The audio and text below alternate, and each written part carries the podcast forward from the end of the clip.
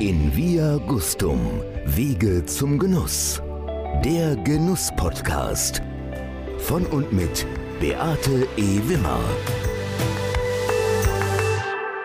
Ihr Lieben da draußen, heute ist eine ganz besondere Episode und ich werde auch nicht wie üblich ankündigen und ins Detail meines Gegenübers gehen, sondern wir steigen sofort ein. Ich begrüße ganz herzlich Markus Wipperfürth. Markus Wipperfürth ist vielen von euch gerade auf Facebook, in Social Media bekannt, weil er sich unglaublich momentan für das Weinbaugebiet A, insbesondere da in einigen ausgesuchten Orten, Walporzheim hat er seine Tätigkeit angefangen, ja, engagiert.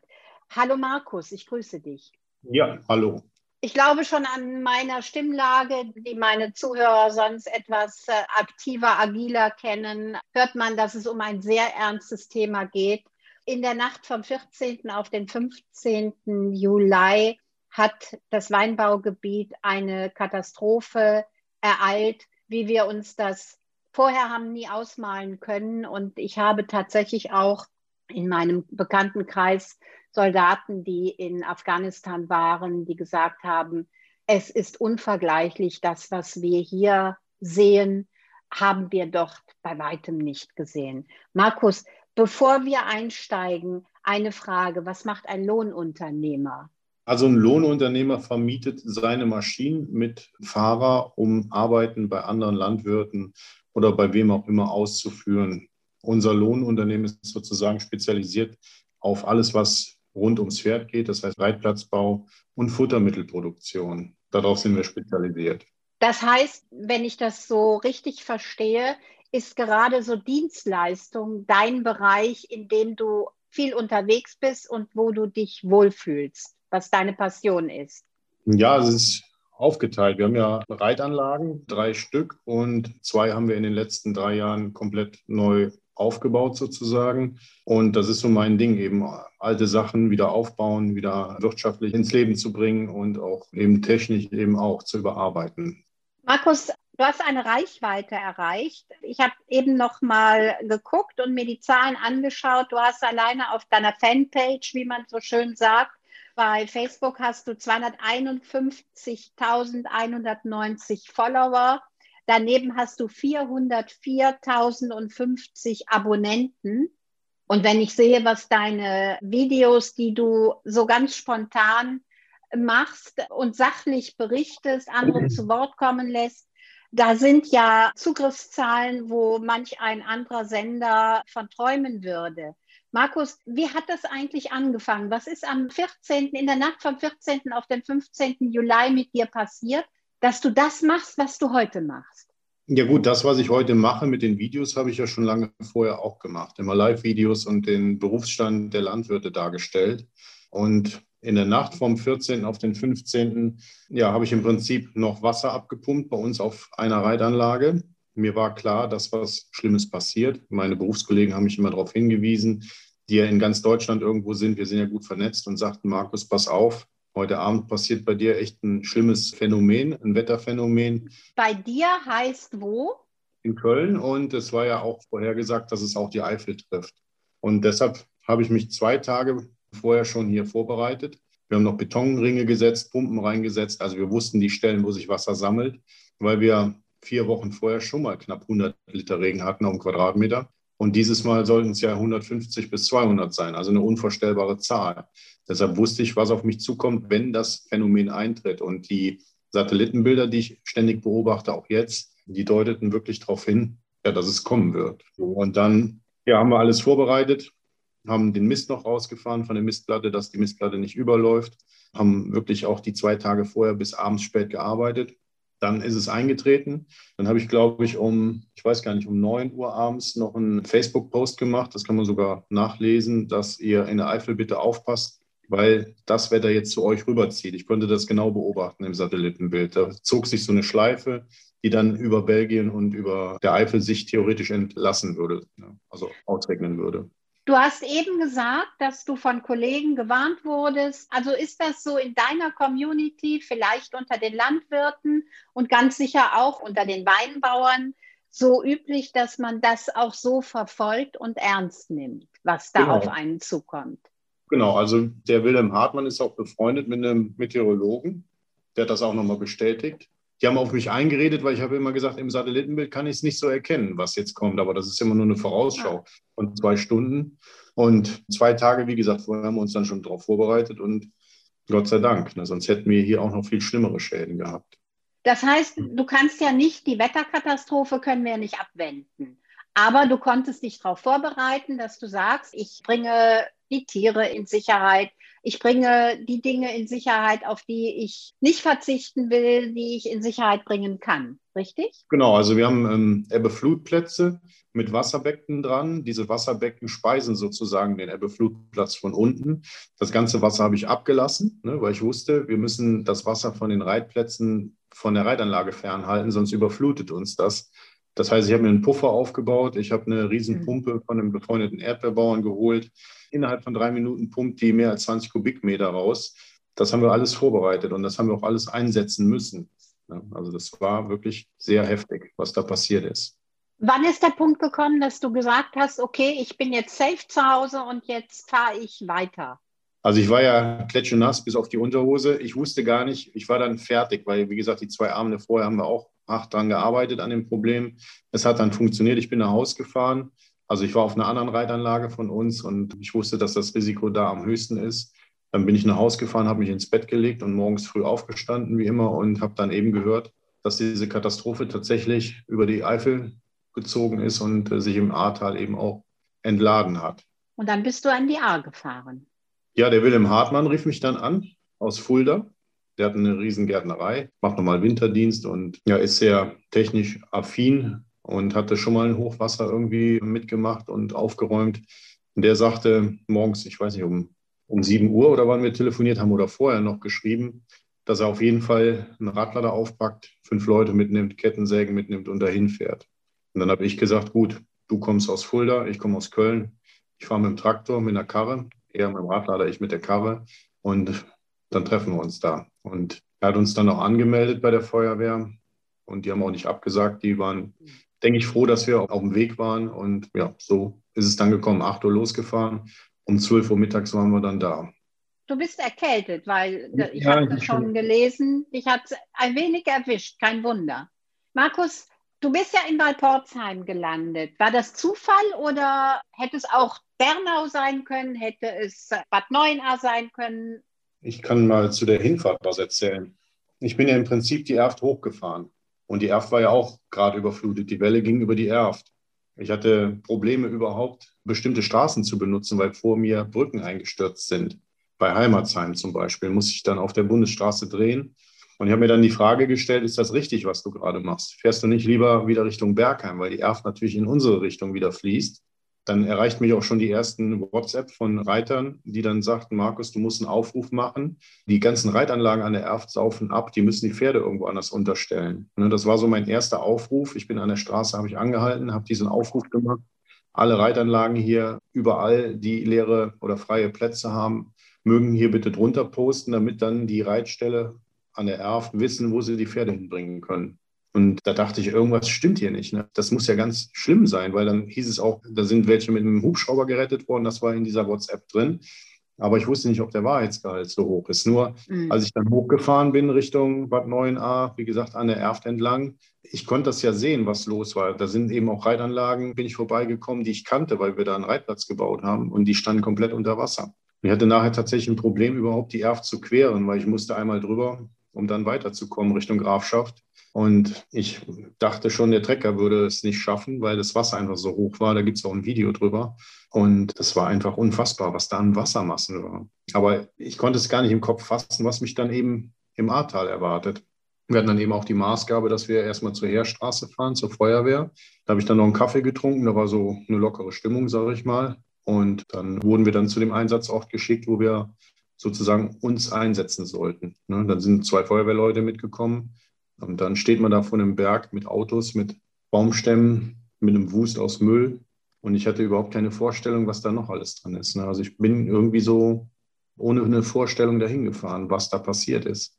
Und du hast dann nur funktioniert. Du hast relativ schnell, wenn ich das richtig verfolgt habe, auch Entscheidungen getroffen. Du hast für dich eine Struktur hineingebracht und für die Menschen, die an deiner Seite auch waren, weil das wahrscheinlich auch euer täglich Brot ist, Strukturen zu schaffen, damit Bauten vernünftig vorangehen. Genau, also die Maßgabe war ja Rettungswege frei machen, Leute retten von den Rettungskräften. Wir haben dann angefangen aufzuräumen, ein Riesenwust, kam aber irgendwie nicht richtig vorwärts. Dann habe ich nur mal über eine Mauer geschaut, weil ich wusste, dahinter ist irgendwo Polizei auch. Ja, und ich gucke über die Mauer und sah dann eben, dass was abgedeckt war mit zwei Tischdecken. Und dachte ich, oh, da liegt ja eine Leiche. Also das ist irgendwie so surreal, sag ich mal. Ne? Das ist, also ich konnte das nicht so richtig einordnen, ne? was jetzt genau hier passiert ist. Ja, wir haben dann angefangen aufzuräumen. Da waren dann die zwei Feuerwehrleute bei und auf einmal sagten die, ja, wir, wir sind jetzt weg. Wenn ihr eine Leiche findet, dann ruft uns oder die Polizei an. Dann kommen wir wieder raus. Ne? Und dann haben wir einfach angefangen. Wir haben wirklich richtig Gas gegeben, weil wir wussten, man musste sich vorstellen, dass da eben noch Häuser sind, wo Leute noch drin sind, vielleicht rausgeholt werden müssen oder Verletzte oder Vermisste. Und dann haben wir einfach ja, mit einem hohen Adrenalinspiegel wirklich alles gegeben, was ging. Und ich merkte irgendwie, dass, dass das so nicht funktionieren kann, ohne dass ich das ganze Ausmaß überhaupt kannte. Weil dieses Holz, was eben auf dieser Waldbordsheimer Straße lag, an der Kapelle vorbei, das war so, so eine Wand vor uns, die erstmal entwirrt werden musste, Autos rausgezogen werden, als wir das erste Auto angepackt haben, habe ich noch gesagt, Wilhelm, wir können doch jetzt das Auto nicht kaputt machen. Das ist, hat doch nur einen Wasserschaden. Ne? Dann sagte Wilhelm, das ist Schrott, das Auto, Markus, glaub es mir. Ne? Und dann hat er mit dem Radlader mit zwei Zinken rein und hat es rausgezogen, sonst wären wir nicht vorwärts gekommen. Und irgendwann habe ich dann, weiß ich nicht, einen Hilferuf abgegeben auf Facebook und in die landwirtschaftlichen Gruppen, dass hier, ich weiß es gar nicht mehr genau, müsste ich jetzt nochmal nachlesen, auf jeden Fall dass wir hier schweres Gerät brauchen. Wir brauchen Hilfe. Ne? So geht es nicht weiter hier. Das, das war irgendwie kein Fortkommen. Und ja, dann war das auch einmal wie ein Schneeballsystem. Ne? Ihr habt eine unglaublich virale Wirkung in Gang gesetzt und die Menschen sind dann wirklich von, oder deine Kollegen auch. Also man muss das ja auch wirklich mal auf deine Kollegen und andere Bauunternehmungen, muss man das einfach auch mal herunterbrechen neben den vielen helfenden Händen, die da unterwegs waren, macht ihr ja wirklich unfassbar wichtige Arbeiten.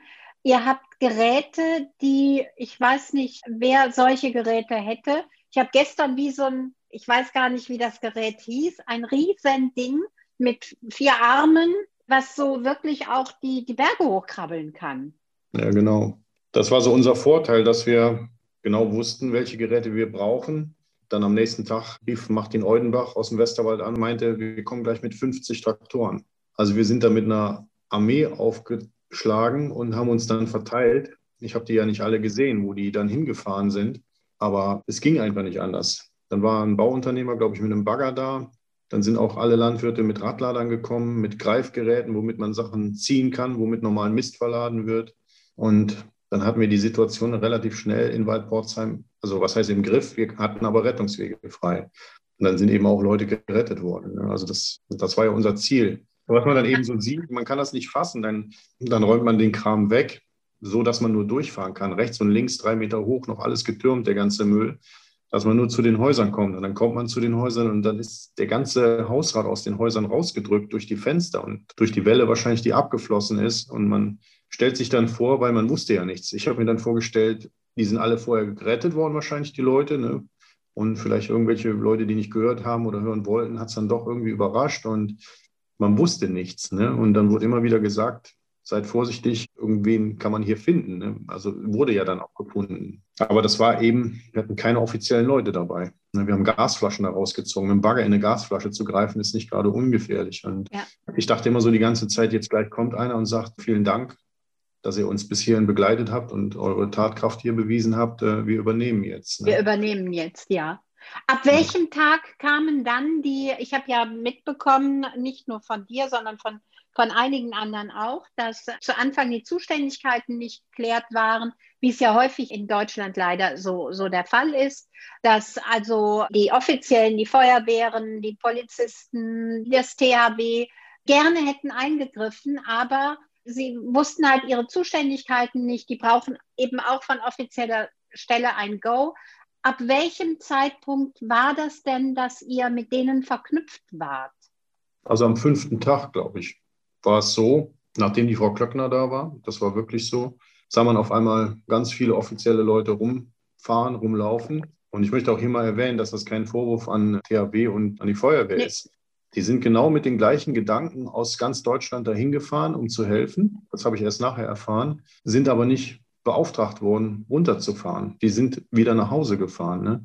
Ich bin ja auch mit den gleichen Gedanken hingefahren. Ich setze mich als Traktorfahrer, der eben wahrscheinlich auch gut Traktor fahren kann, mit ein und stelle meine Fähigkeiten zur Verfügung. Ne? Und meine Fähigkeiten sind nicht unbedingt das, was wir jetzt da machen mussten. Also mit so Situationen umzugehen, da bin ich nicht für vorbereitet gewesen. Und mir fehlten einfach die Fachleute vor Ort. Es fehlten aber nicht nur Fachleute. Wir hatten drei Tage kein Dixie-Klo, es war ja auch kein Wasser da. Das heißt, ich konnte mir auch drei Tage nicht die Hände waschen. Ich bin ja drei Tage da geblieben. Ich hatte meiner Frau noch morgens gesagt, als ich hier losgefahren bin in Köln bis heute Abend. Und dann abends, ich merkte ja, dass, dass wir da nicht weg können, weil dann wäre es nicht weitergegangen. Und dann hatte ich meine Frau angerufen und meinte immer, es tut mir leid, aber ich, ich kann hier einfach nicht weg. Wir werden hier gebraucht. Ne? Und dann ist meine Frau am Telefon ja, ziemlich zusammengebrochen und war am Weinen und meinte, das kannst du mir nicht antun. Komm nach Hause, da ist noch irgendein Damm, der irgendwie brechen soll. Ne? Und das mhm. habe ich so gar nicht alles mitgekriegt, weil man so in dem vom Kopf her so darauf konzentriert ist, da weiterzumachen und vorwärts zu kommen. Ne? Dann habe ich meiner Frau noch gesagt, ja, wir können hier ein Hotelzimmer haben, dann gehe ich in den zweiten Stock und dann wird schon nichts passieren, wenn das so ist. Ne? Also es war schon eine ziemliche Belastung für alle. Und dann haben wir auch die Nacht durchgearbeitet, die erste. Dann haben wir, glaube ich, zwei Stunden Pause gemacht. Aber in den zwei Stunden konnte ich auch nicht schlafen, weil das einfach so aufregend Adrenalin war. pur ist, natürlich, klar. Markus, mir ist die ganze Sache tatsächlich erst so richtig sauer aufgestoßen, und zwar richtig sauer aufgestoßen, weil egal wie man zu den Menschen steht, aber das in der Öffentlichkeit zu machen, das war ZDF Live. Da bist du interviewt worden und zwar exakt 27 Minuten und ich hatte das Gefühl, dass man dich da auch so ein Stückchen weit vorführen wollte. Die Dame, die dich da interviewt hat, die hat ja dann auch gesagt, dass du anmaßend seist, weil du offen ausgesprochen hast, dass ihr euch verlassen fühlt, dass ihr euch nicht genügend unterstützt fühlt. Und du wurdest sogar von ihr in die rechte Ecke gedrängt. So hat sich das Gefühl jedenfalls nicht nur für mich vermittelt. Wie gehst du damit um? Du hast ja nicht nur Freunde, sondern du hast eben auch Neider um dich, also Feinde. Das ist unsinnig in diesem Zusammenhang in den Mund zu nehmen. Aber wie gehst du damit um? Du hast plötzlich nicht mehr deine Community, deine Komfortzone, sondern du stehst plötzlich in der Öffentlichkeit, triffst Entscheidungen, gehst voran, machst und tust und hast da unfassbar großartige Kollegen an deiner Seite und wirst dafür angefeindet. Wie gehst du damit um? Was macht das mit dir? Ja, ich war sehr überrascht, ne, weil ich dachte, das Interview bezieht sich auf das, weshalb ich da bin, ne, um Menschen zu retten oder ja, Hilfe zu leisten und um die Situation zu erklären, aber dass man dann probiert, ich meine, die Fragen standen ja vorher schon fest mit Sicherheit, mir da irgendwas anzuhängen, weil ich einfach, ich bin nun mal, wie ich bin. Ich sage einfach so, wie es ist. Ich sage die Wahrheit, wie ich das empfinde aus meiner Subjektivität, sage ich mal. Ich habe ja viele Themen, die kritisch sind, ob es der Wolf ist oder sonst was. Und ich sage es einfach, wie ich es denke. Und da werde ich auch immer angefeindet. Dann kriegt man auch mal einen Anruf, einen Bösen oder sonst was. Da komme ich mit klar, da habe ich kein Problem mit. Wenn die Leute einem gegenüberstehen, dann ist die Situation nämlich eine ganz andere auf einmal. Deshalb, für mich war die Situation natürlich eigenartig. Ich dachte, was ist jetzt los? Ne? Aber meine Art ist eben ruhig zu bleiben. Wie gesagt, ich habe hier auch mit vielen Einstellern zu tun und es gibt schon mal Diskussionen und man kann mich eigentlich nicht aus der Ruhe bringen. Also das hat eigentlich bis jetzt noch keiner geschafft und sie hat es auch nicht geschafft. Ne? Na, ich glaube sogar, dass sie dir mehr Menschen zugeführt hat, als weggeführt hat. Und für mich hast du einfach da auch mal zeigen können, was hinter Markus Wipperfürth steckt. Markus, wie erlebst du die Menschen? Wie hast du sie erlebt, als ihr kamt? Und wie erlebst du sie heute? Also die Menschen, die dort leben, die dort wieder etwas aufbauen müssen, die aber auch das Vertrauen in ihre Heimat zurückgewinnen müssen. Ja, die sind einfach nur dankbar. Manche weinen nehme einen in den Arm. Das ist diese Dankbarkeit. Und ich habe einen Anruf bekommen, auch von einer Frau, die eben gar nichts damit zu tun hatte. Und die meinte einfach nur, Herr Wipperfeld, wissen Sie eigentlich, was Sie da gerade machen? Und dann meinte ich, ja, was meinen Sie denn genau? Wir helfen den Menschen. Mhm. dann meinte sie, nee, sie machen was ganz anderes. Und dann meinte ich, was? Und dann meinte sie, ja, sie geben den Menschen Hoffnung. Und das war irgendwie, dem war ich mir auch nicht so ganz bewusst. Ne? Mein Ziel war einfach, vorwärts zu machen, möglichst schnell die Situation zu bereinigen, dass man wieder zu den Häusern kommt. Das heißt, auch was Sie eben meinten, wie ich mit so einer Situation klarkomme mit der Dame. Ich wusste ja genau, was ich tue. Ich weiß, was für Maschinen es gibt in der Landwirtschaft. Ich weiß, wofür man die einsetzen kann. Und ich habe ja immer so spezifische Aufrufe gemacht. Wir brauchen jetzt Hoftrucks. Das sind die Kleingeräte, genau. womit man eine Pferdestelle mistet. Und damit kamen wir in die Gassen rein. Dann hat einer von sich aus einen Gülleschieber mitgebracht, womit die im Kuhstall die Gülle schieben. Passte natürlich für den Matsch. Und so hat immer das eine das andere ergeben. Und mir war vorher klar, dass die Reifen kaputt fahren und dass wir Hydraulikschläuche kaputt haben. Und dann habe ich immer probiert vorzudenken und diese, um diese Welle am Laufen zu halten. Und habe dann eben Werkstattwagen geordert. Und dann war das auch so. Die standen nachher in Reihe und Glied an den Werkstattwagen oder an den Reifenflickdiensten. Und das war mir auch so wichtig, den Leuten zu vermitteln, dass hier jeder wichtig ist mit dem, was er kann ob er Reifen wechselt, der war systemrelevant. Wenn der unsere Reifen nicht immer ja. gepflegt hätte, hätten wir alle gestanden. Das war so ein, von der Arbeitsleistung her, wenn man das mal beobachtet hat, wie die mit ihren Maschinen umgegangen sind. Weil jeder, der ja da hingekommen ist, es waren mit Sicherheit zwischen 1000 und 2000 Maschinen nachher, die da rumfuhren. Jeder wusste genau, was er macht, wie weit er gehen kann, wie die Grenze ist. Wir kennen alle den Erntemodus. Dann gibt man einfach Gas und zieht das Ding durch. Jeder war im Erntemodus. Man hat auf 100 Quadratmetern hat man fünf Bagger gehabt und fünf Radlader. Das kann man sich nicht vorstellen, wenn man das nicht selbst gesehen hat.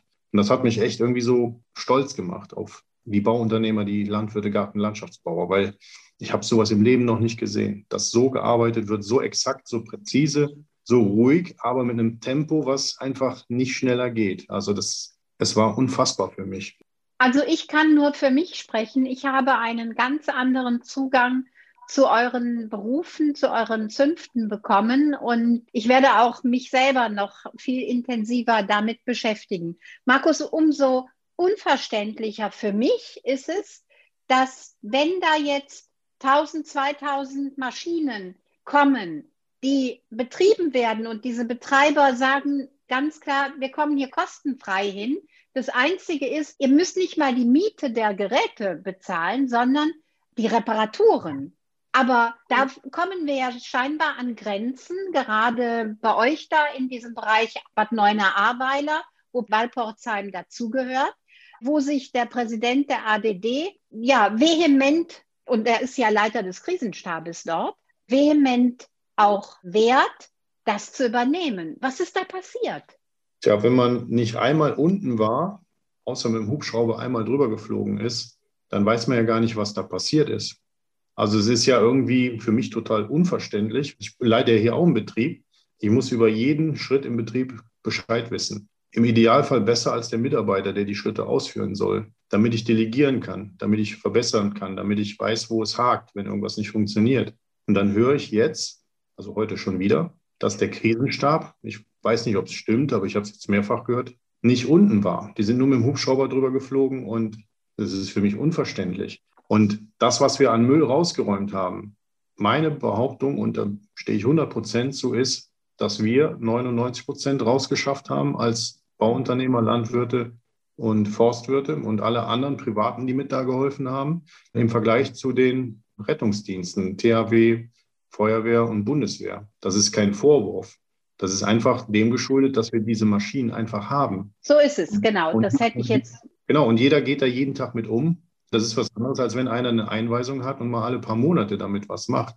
Wir haben im Prinzip unsere tägliche Arbeit dahin verlagert, haben das einfach da jetzt durchgezogen in einer Geschwindigkeit, das ist unbeschreiblich. Es ist ja auch nicht nur die Landwirte, auch die Landmaschinenhändler, die haben uns ja dann auch unterstützt. Die haben uns neue Maschinen zur Verfügung gestellt. Die haben kleine Radlader hingebracht. Die waren niegelnagelneu. Die hatten nachher alle die Reifen kaputt. Das ist so eine Community, die da nachher daraus entstanden ist, deutschlandweit. Aus Süddeutschland sind Leute gekommen, aus Norddeutschland. Also ich habe sowas im Leben noch nicht erlebt und bin da wirklich stolz auf das, was da passiert ist. Im Sinne der Rettung. Ne? Es wäre schöner gewesen, dass das Grundproblem gar nicht passiert wäre. Ne? Aber es ist nun mal passiert. Und wir haben alles eingesetzt, was wir konnten. Und das, das, ärgert mich aber auch so im Nachhinein, wenn man dann Nachrichten hört, dann wird immer nur von THW, Bundeswehr und Feuerwehr gesprochen. Wahrscheinlich wissen die das von der Pressestelle vom ADD. weil die ja anscheinend auch nicht wissen, die wissen es mit Sicherheit, wie es da gelaufen ist, aber das wird immer schön verschwiegen. Sie werden eigentlich nie das Wort Landwirtschaft, Bauer, Bauunternehmer hören bei einer Pressekonferenz. Das wird immer verschwiegen, immer. Für mich umso unverständlicher, weil Sie ja gerade in dem Gebiet, wofür Sie zuständig sind, mit Bauern, nämlich mit Weinbauern, tagtäglich umgehen müssen. Also Sie müssen die Nähe zu diesen Menschen, die in der Natur, für die Natur arbeiten, haben. Und die scheint mir absolut nicht gegeben zu sein. Ich kann das sehr gut nachvollziehen, was du sagst, dass der Großteil einfach durch euch Privatunternehmer weggeschafft wurde, weil einfach das THW und andere Dienste gar nicht über diese Gerätschaften verfügt. Markus, wir beide kennen uns ja gar nicht. Wir haben uns heute zum ersten Mal jetzt via Zoom gesehen. Wir haben gestern, glaube ich, das erste Mal telefoniert. Ich habe dich so ein bisschen gestresst, glaube ich, indem ich dran geblieben bin. Ich wollte dich unbedingt haben und ich hoffe, dass wir auch weiterhin berichten werden. Und wir haben uns versprochen, dass wir nicht emotional werden. Wir wollen sachlich bleiben, weil nur so können wir insgesamt auch helfen, innerhalb der Weinbranche. Ich bin so stolz, dass ich da bin. Es tut sich ganz, ganz viel. Der VDP macht sehr viel. Einige Weingüter machen unglaublich viel, damit Spenden reinkommen für die Betroffenen. Winzer gehen aus anderen Weinbaugebieten, gehen jetzt in die Weinbaugebiete der A, beziehungsweise in die Weinberge der A, um da zu arbeiten. Es muss jetzt Laubwandarbeit gemacht werden. Also im Moment ist sehr viel Druck auch im Berg vor der Lese. Was muss passieren, damit wir die Kuh vom Eis bekommen? Was würdest du dir wünschen, dass endlich eine Zusammenarbeit zwischen Katastrophenschutz und euch passiert? Die Grundeinstellung, aber ich sage das ja nicht von den Leuten, die jetzt wirklich mit dem Feuerwehrauto dahin gekommen sind, sondern die Leute, die oben sitzen. Wenn genau. so eine Katastrophe passiert, die für keinen irgendwie fassbar ist, weil das ein Ausmaß hat, was keiner realisieren kann, da kann man keine Strukturen verwenden, die man jetzt für einen Unfall, wie es hier in Leverkusen war, als jetzt der Brand war, verwendet. Da ist das alles okay. Aber wenn sowas passiert, dann muss man einfach kommen und machen. Das war so unsere Devise. Das war auch für mich das Gute. Mich haben ja tausend Leute angerufen. Ich habe am Tag, ich hatte einmal gezählt, über 450 Anrufe. Dann haben die Leute gefragt, ja, wo willst du mich hinhaben? Wo soll ich anfangen? Dann habe ich einfach gesagt, guck auf der Karte, wo die A ist, fahr in die Richtung und alles andere ergibt sich von alleine. So haben wir da gearbeitet. Und das hätten auch die Feuerwehrleute gemacht und alle, die helfen kommen wollten. Aber durch diese komische Struktur, die die haben, hat das nicht funktioniert. Auch die Kommunikation zwischen den Rettungsdiensten war auch schwierig. Also die Straße, die nicht mehr existent war, wurde ständig wieder benutzt von Leuten, die nach Dernau fahren wollten, obwohl 80 Meter Straße fehlten. Das hat uns dann immer wieder blockiert, weil dann immer ein Zug darunter gefahren ist mit fünf Fahrzeugen vom THW oder von der Polizei und, und, und. Und jedes Mal musste man erklären, die Straße ist nicht existent. Die Kommunikation mhm hat nicht stattgefunden unter den einzelnen Rettungsdiensten. Dann hatten sie irgendwann oben einen Polizisten hingestellt, dann hat das funktioniert, aber dem Polizisten, der am nächsten Tag oben stand, wurde nicht gesagt, dass unten die Straße weg ist. Das war wie so täglich grüßt das Murmeltier. Also da sind mhm. Sachen passiert, die basieren alle auf einer mangelnden Kommunikation. Und das ist ein Riesenproblem, was schnellstmöglich in den Griff gebracht werden muss. Das ist meine Meinung.